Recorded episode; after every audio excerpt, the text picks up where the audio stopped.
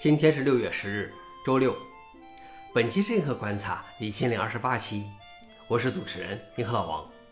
今天观察如下：第一条，谷歌 Bard 现在可以自己编写代码来回答问题。谷歌表示，Bard 在逻辑和推理方面越来越好。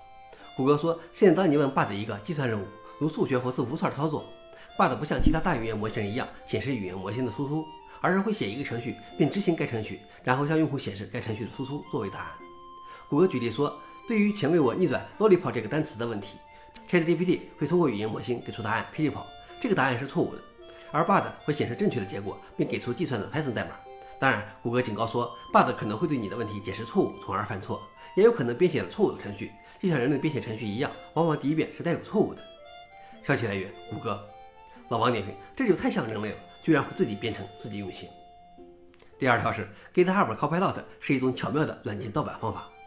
GitHub Copilot 是根据 OpenAI 的 Codex 模型建立的代码监狱工具，由微软的 GitHub 进行商业化。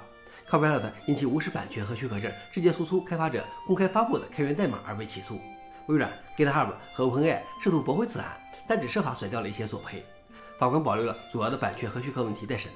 2022年7月，为了回应公众对 Copilot 的批评，GitHub 推出了一个用户可调整的 Copilot 过滤器。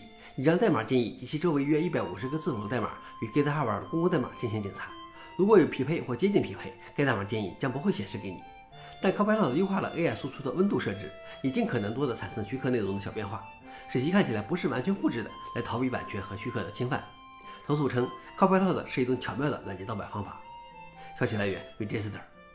老王点评：到底改运多少才不算抄袭呢？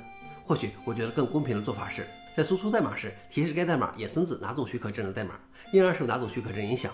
如何使用取决于用户自己，但似乎这样做存在一些技术困难，因为 AI 到底是如何融合出新的代码，对人类来说还是一个黑盒。